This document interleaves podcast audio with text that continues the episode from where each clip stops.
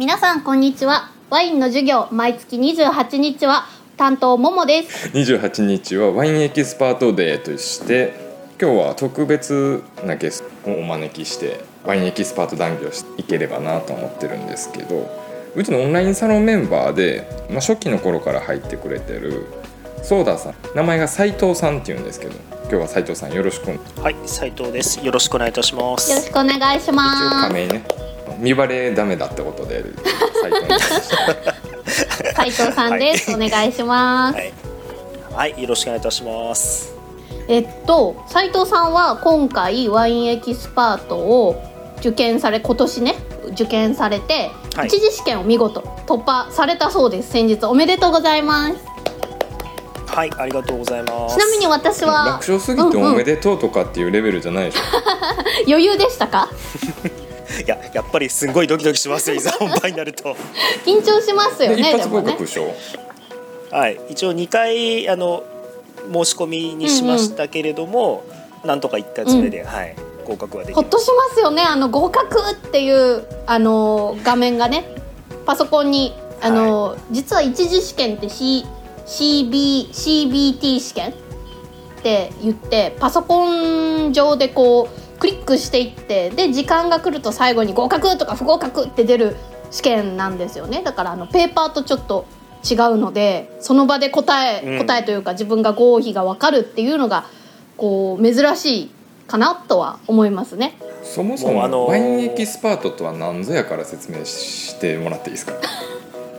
なんぞや？さて何でしょうねワインエキスパート。私も去年受験してあのワインエキスパート取得したんですけれどもなんぞやって言われるとソムリエとどう違うんですか？ソムリエと試験的な違いで言うとソムリエさんとの違いは一次試験は全く同じですね。で二次試験はテイスティングの試験があるんですけれどもこれもまあほぼ同じと言っては間違いはないかなと思います。ただあの出てくるワインの数だったりワイン以外のお酒もテイスティングの中に含まれてるのでそういったものの数がちょっとだけエキスパートとソムリエだと違う。そしてエキスパートはここで試験終了、えっと、二次試験に合格すればエキスパートになれるっていうところなんですけどソムリエさんはこの二次試験の時に作文を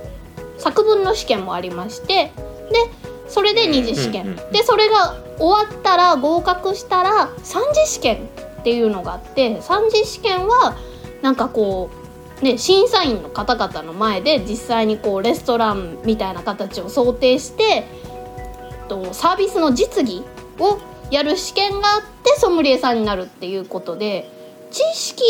の面ではまあ同じような感じかなと思うんですけどこう現場とか求められてる技術的な面で言うとソムリエさんの試験の方がやっぱり30まである分大変かなとは思いますね。その辺が違いですかねエキスパートとの。斉藤さんどうですか？急に振ってここまで喋ってくれるんですよ。めっちゃ楽じゃないですか。そう今聞いててえ？ってもう教教科書通りとは言わないですけど 的確に、うん、答えられてるなと思ってました説明しかかしてなく僕のてすいません。肌感なんですけどソムリエさんの方が全然ハードル高そうだけど、うんうんうんうん上辺切り取って実質ソムリエですって言っても怒るソムリエあんまりいないような感じするんですけどそうですね。怒られたりします？そんなことをまあ言う人にあまり出会っあまりというか 今のところ出会ったことがないので実際言ったらどうなんだろうとは思うんですけどまあなあでもなんか一応同じ目線では見てくれてるような気はするんですけど東京とかだったらどうですか、うんうんうんうん。都会の方だったらまあソムリエさんのちょっと見下される？まあ人によるんでしょうねその辺も。うんうん。まあその一時に対して勉強してることは全く同じことを勉強してるので知識としてはうんうん。の部分ワインの知識としての部分とかはまあこう同じものを勉強した仲間っていう意識は持ってくださってる方もいるかもしれないんじゃないかなっていうもう曖昧な感じですよね。人によるとしか言えませんねなかなか。うんまあ、っていうのが、まあ、ワインエキスパートとソムリエの違いみたいな感じでこの、まあ、ソーダさん改め斉藤さんなんです。うちのオンラインサロンに多分12人を争うスピードで入ってくれたんですけど素晴らしい。どんな感じで入ってくれたんですか？そうですね。まあもともとあのまあ出かけたりとか飲みに行ったりとかもともと好きだったんですけど、まあ、去年ぐらいからやっぱコロナうんうんでうん。そういった出歩く機会とかだいぶ減ってしまって、でまあそうしてるうちにもこうツイッター見ながらいろいろお店情報ないかなとか飲食店の情報ないかなとか思って調べてるうちに、まああのいろんなお酒もともと好きだったのでそうすると、まあ、ワインのアカウントをお持ちの方ってすごくいっぱいいらっしゃるじゃないですか、うんうんうんうんこうワイン界隈じゃないですけども。うんうんでそれでまあいろいろあの面白い人とかをこう物色してフォローとかしてたうちにですねあの庶民のワイン研究所ってなんだこの 面白そうなタイトルはってのを見つけ出会ってちゃったんですねでページそこでそう出会っちゃったんですすよ。そうそうそうそう。でページ見てみたら、でかなりのこう毎日ほぼほぼ毎日飲まれてて、いろんなもの紹介されてて。でやっぱりこうまあ師範みたいな方もいらっしゃいますけども、やっぱりこう載せツイッターに載せられる方ってなかなかこう珍しいものとか手が出ないようなものがいろんな出てる中、うん。飲みやすいものから高いものからいろいろ書かれてて、まあ、面白いなと思って見てたら、まあ、ノートやりますよってのがあったので、まあ、それで、まあ、見て入ったようなきっかけです、なるほど。あじゃあポッドキャストよりはブログの方が先ですか、ね、そうですね。ポッドキャストはどっちかというと入ってから知った感じです。ね。うん。うんうんうん。うんちなみにそのじゃあ今回今年斉藤さんがワインエキスパート受験しようってなったのはこのはい。サークルに入ったからそれとも以前からワインエキスパートの資格をご存知でなんかもともと機会があったら受けてみようかなっていうのが後押しになった感じですかね。そうまあ、どっちかというと後者でして、実は言うとあの、まあ、去年こ一昨年か。こうしてきたきっかけで、まあちょあのまあ、ちょくちょく行くお店がワインのお店だったんですよね。でそこのワインの方がまさにソムリエとワインエキスパート両方お持ちの方でワイン検定やられてたんですよ。はい。うんうんで去年よかったら受けてみませんか、うんっていうのがあったんで、まあ、あのせっかくだからと思ってブロンズも受けて、でその後シルバーも取ってゴールドってあるんですかってちょっとふざけ半分に聞いてみたら、ってなるともうあとはワインエキスパートかソムリエですよ、うん。でまあ飲食店お勤めじゃないんだったらもうあと目指すところだとワインエキスパートですよっていう話だったので、資格としてはその時知ってたんです、ね。うんなるほど。うんうんうんうん。うんううんん。じゃあもう今年受けてみようとなったのは所長のこのはい。ブログやオンラインサロンに出会って所長がこうやってやってあるのを見ておこれはまさにチャンスだっていうイメージで、うんうん。うんそうですね。なるほど。斉藤さんがうちのオンラインサロンのアルティメットコース会員っていうのをちょっと説明しておかないといけないな。ねそうなんですよ。アルティメットえらい名前かっこいいですけどどんなコースでしょうね。これはサロン内には載せてないんですけど、まあ、もうべらぼうに高額なお金を支払っていただいてなんとべらぼうに。け 結果にコミットすると、まあ、あのライズアップ方式ですね。ライズアップのワイン版みたな。ないるほど。うんうんうんうんうん、だからもう完全オーダーメイドで絶対にワインエキスパートを超時短で取れるカリキュラムを組んでるわけなんですよ。おおちなみに超時短っていうのはその一般的な例えばワインエキスパートとかソムリエさんの授業こうよくでワインスクールあのと大都市だとありますね。東京だったり大阪だったり。うんうんうん。でそういうところに通うとなると結構週1とかで通ってうん1講義まあ60分とか90分ぐらいあってだいたいそうですね12回とか通うっていう感じのところが多いんじゃないかなって。私も実際にはスクールに行ってないのでちょっと調べた限りの知識なのでちょっと違うところもあるかもしれないんですけどそんな感じかなと思うんですけどアルティメットコースは実際どんな感じでしたか？あの授業しないんですよ。なんと授業しないんですか？うん、い何をし何をしてるんですかじゃあ？やただ飲んでるだけですよ。ね。いやいやいやとね今日参加者あの聞いてくださってる方々いるんですけどゆうたさんもねあの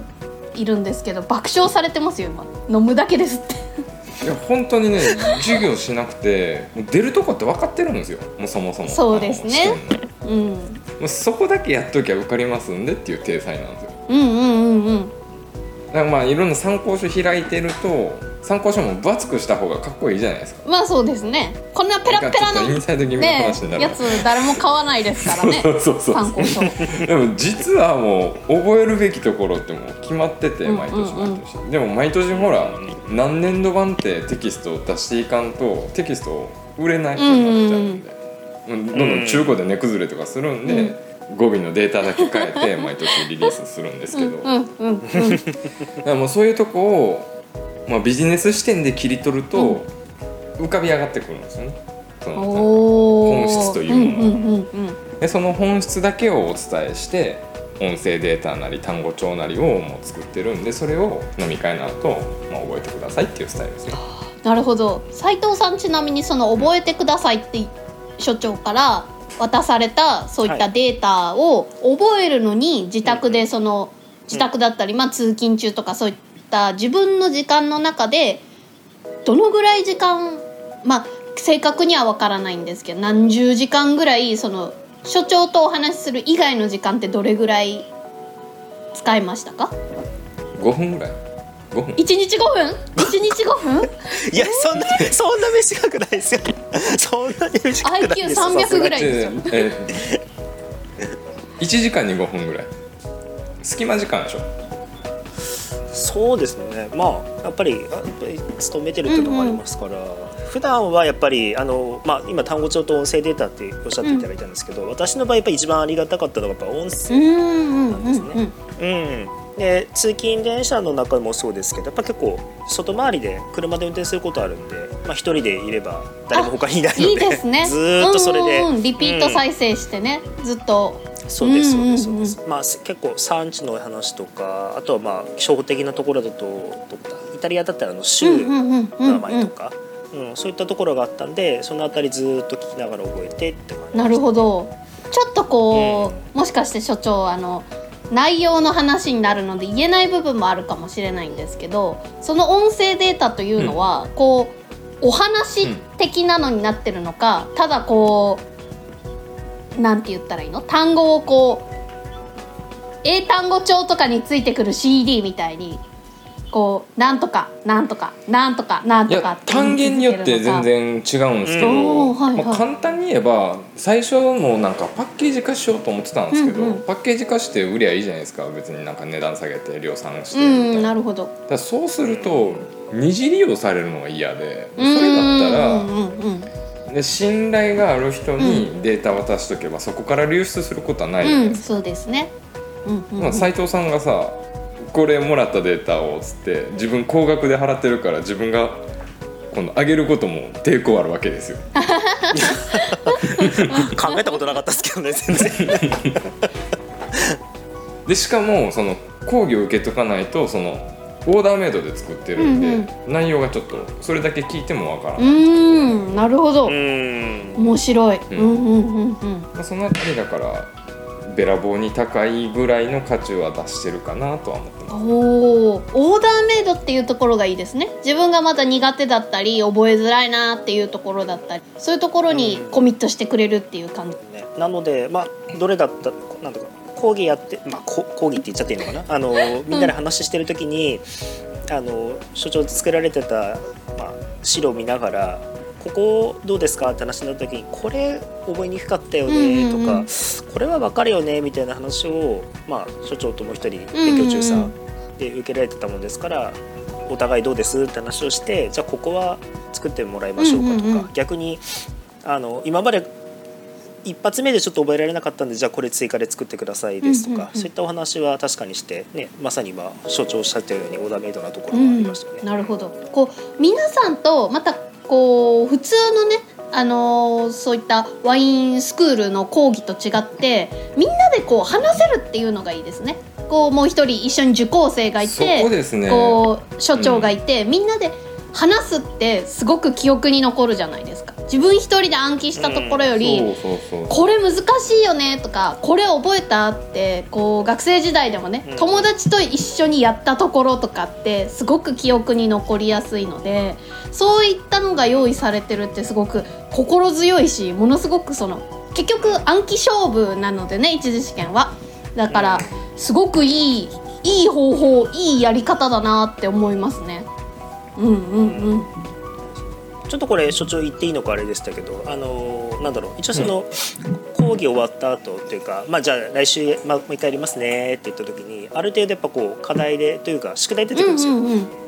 でそこをまあじゃあ次回ここまで覚えておいてねって話になって、では始まったタイミングでこの例えば山手線ゲームじゃないですけどあの例えばイタリアの州上から順々に言っといてくださいねって詰まった方が負けですねうんみたいなやつもあるので、結構こう復習にもなるし、覚えなきゃなってのもそうでしたし、うんうんうん後半になるとお互いやってきた分野が広くなるんでここをうんうんうんうん覚えてないんじゃないかなとか、うんうんうんあここは全然覚えてなかったわみたいな。お互いなんだろう得意分野とか苦手な分野とかが分かるんでそれもそれでまあねあのクラスメイトにもよるかもしれないですけども、そういった良さも結構今ねももさんお話できればいいよねって言ったのがまさにそんな感じでしいいですね。私はちなみに独学だったんですごい孤独ではあったのでなんかそういう覚え方にすごく憧れがありますね。ただひたすら黙々とやるよりかはやっぱり次のこう時間があるからそれまでに覚えようとかあ一緒にやってる何々さんもこんなやってるんなら自分ももっと頑張ろうとか。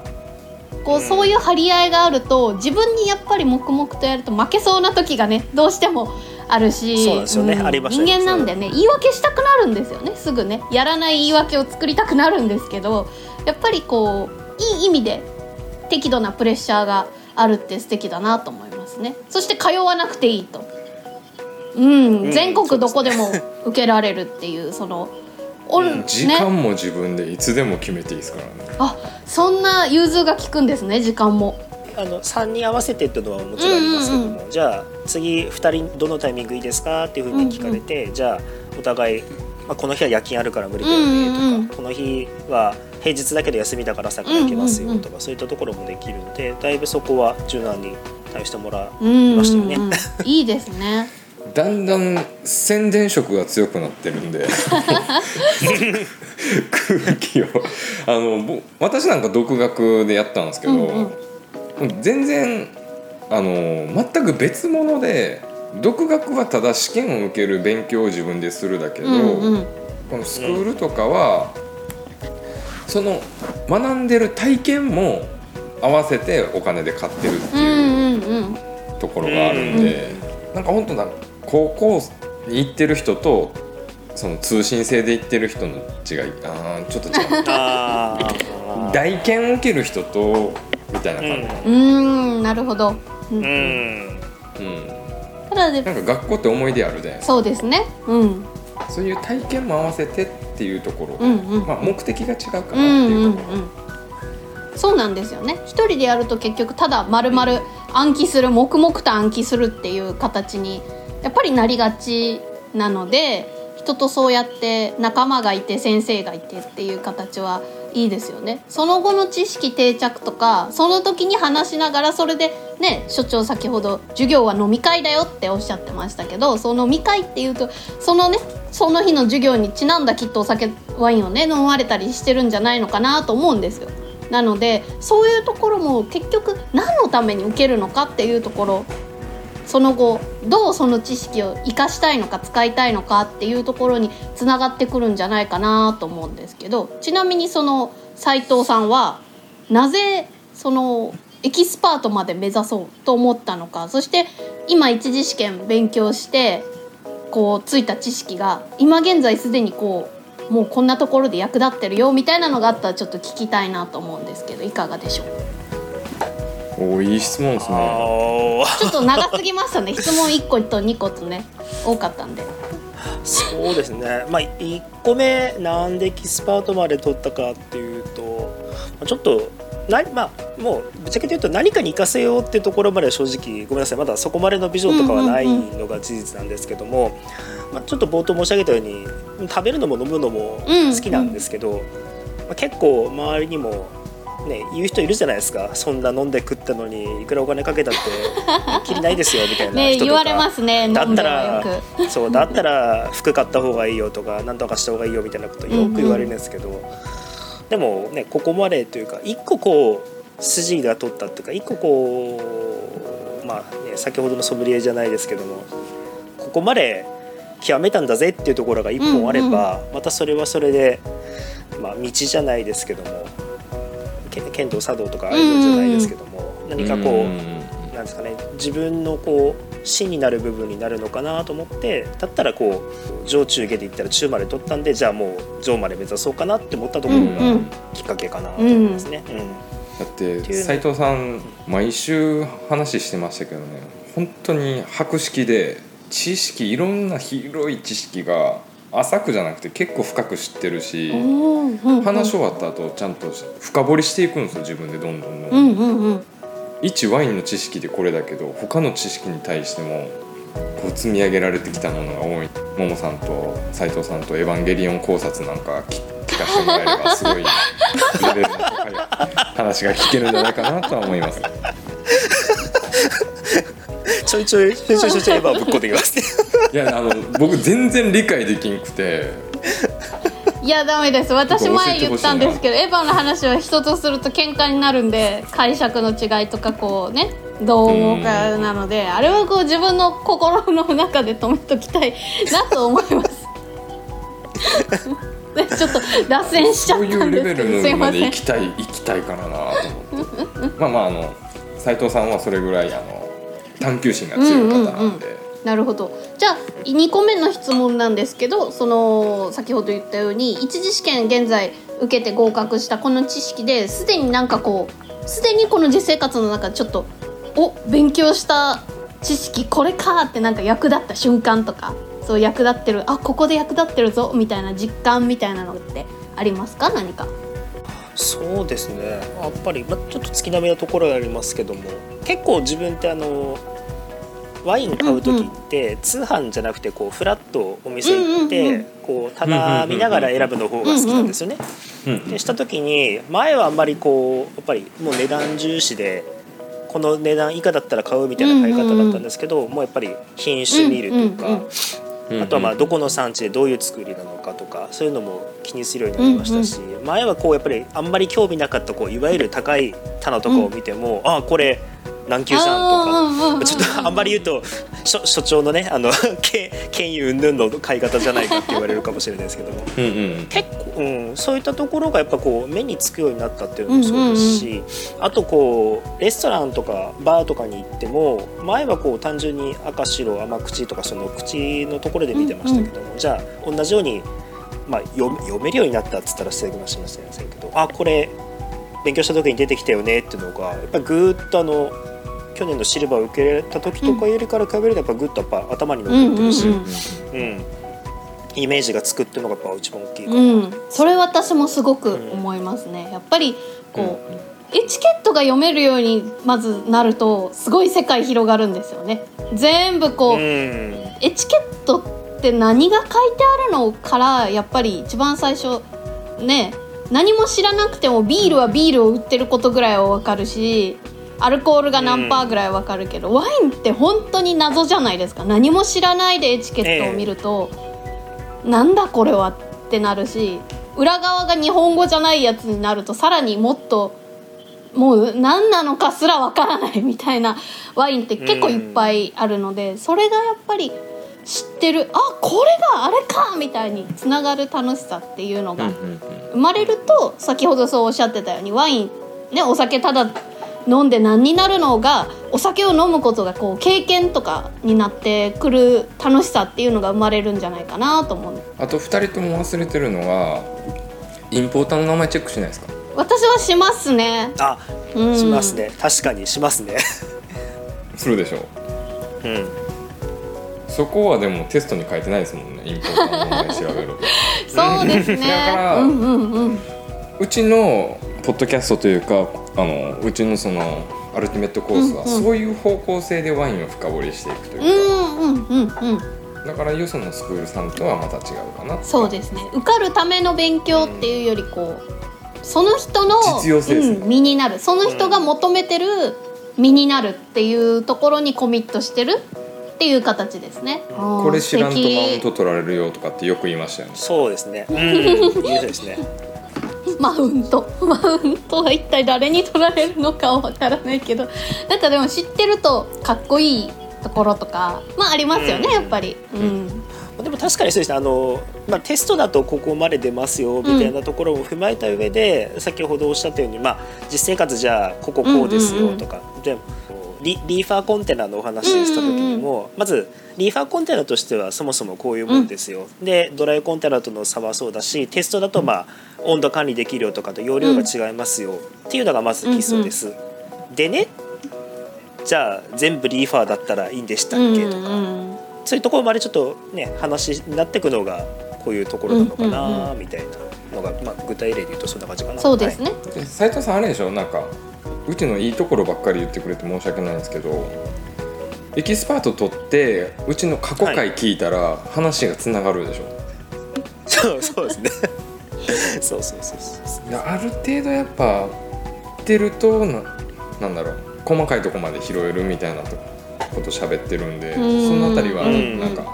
すごいターゲットの狭い番組だなとはいつも。うん。あ面白いことが増えますよね。やっぱり勉強して知ったことによってより面白いことがこう増えていくってすごい楽しいやっぱ勉強の楽しさってそこかなと思うんで、うんうん、そうですね。うん。そういうところ今後ね所長この番組私もなんですけどそういう部分でやっぱりこう楽しく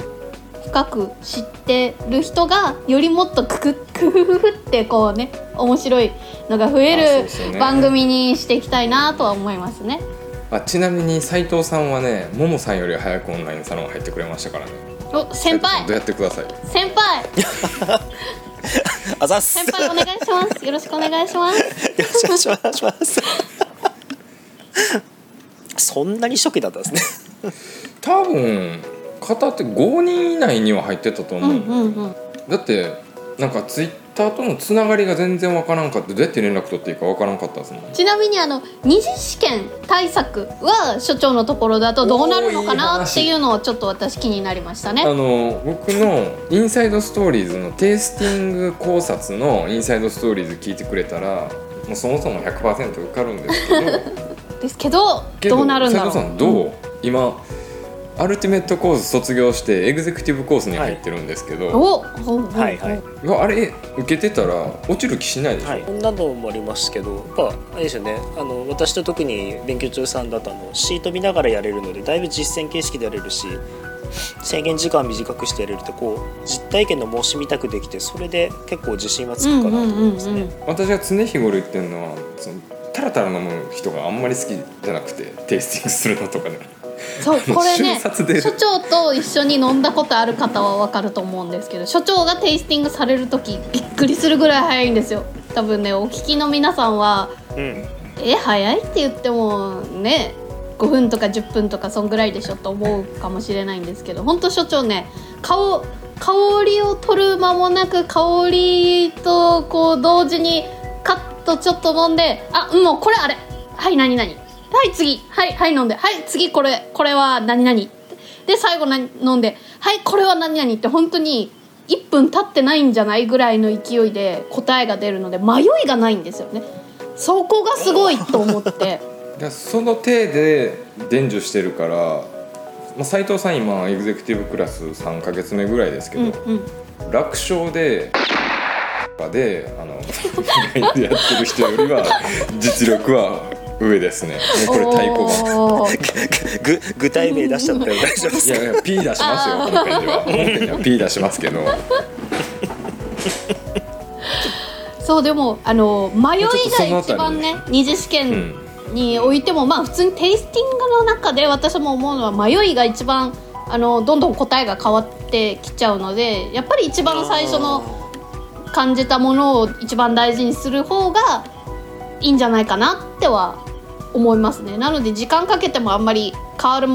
変わるというか悪い方向に変わる時の方が多いので、うん。パッパッパッとその言えるだけのやっぱり知識を積み重ねて早くもう直感で判断するっていうのは大事かなとは。ももさんがなんかブラインドで出してきたワイン日本の天ぷらニーノですから、ね、そんなもんどんだけ分析しても分かるわいけないやもう絶対わからないだろうなと思って皆さんにちょっと意地悪で飲んでもらいたかったので私が先日あのお持ちして皆さんにブラインドで飲んでくださいっていう風に出したんですけど初めてあの実は私出題者の方になったんですけどこれ楽しいですね。ニヤニヤしますね。出題者はそうツイッターでも言ってたけど、まあ、その待ってたんですよ空港で、うん。そしたら、まあ、ちょっと喋りながらどういう感じで来るか予想するじゃないですか一緒に待ってる人と。なので私はねいやすごいおしゃれだから多分服とかめっちゃ持ってくるから荷物めっちゃ多いよみたいな感じで言ってたら案の定荷物めっちゃ多くて「ほら見てみ!」みたいな感じでやってたんですよ。あすみませんお土産持ってきたんですけどつったらそのでかいスーツケースパカって開けたら全部お土産やって「うわごめんなんか変な」なんかうわなんか自分がめっちゃ嫌なやつすぎてめっちゃ辛かった。神ですね神。でしかも持ってきたのが全部お土産という。ワインとかビールとかがブワーって詰まってたんですよ。このうん。華奢でちっちゃい体でそんなすごい重たい荷物一人でテケテケ持ってきてたんですけどすごすぎる。積載量ギリギリみたいな感じですか大丈夫。20キロは超えてなかったです。なんとか自分の器の小ささにただただ反省でした。またコロナ禍が収まったらね遊びに行きたいですね。結構前ですからね。そうですね。所長来年にエキスパートを受験したい、まあまあもしくはソムリエを受験したいっていう方はどうしたらいいんでしょう？このコースはどうなるんでしょ今あの2期生の枠がちょっと埋まったんでお次3次募集また始めるんで、うんなるほど。すぐ埋まるんですよ。ううん大人気ですね。ちょっと聞いてる方ははい今検討されてる方はダッシュで急ぎ目でちょっと所長のツイッターらかなんだろうブログにもありますかね？コメントもしくはそうですね。連絡先というかにちょっと、うん。ちょっと話だけでも聞きたいんですっていう人はぜひ早めに。まあまあべらぼうに高いって言ってライズアップ方式とは言いつつも一応常識の範囲で収まってますんでねなるほど。その辺もねぜひね、うんちょっと気になる方は詳しく聞いてもらいたいですね。所長にねこっそり。はい「どうなんですか？どうなってるんですか?」とぜひ聞いてください。問い合わせ無料です。問い合わせ無料です。相談相談は無料みたいな。相談は無料です。でもね相談来てねやっぱ金額言ったらね無視されるんですよ。既読無視とか。あじゃあありがとうございました。ぜひ本気の方はぜひ。では本日のおはい相手は、では本日のお相手は井原大河とももと斉藤でした。ありがとうございます。ではありがとうございました。ありがとうございました。ウェブコミュニティ庶民のワイン研究所。有料音源の無料配布と月4回の公開収録にオンライン交流会。ワインを通じて仲間と出会える。詳細は概要欄のリンクから。私たちはあなたを待ってます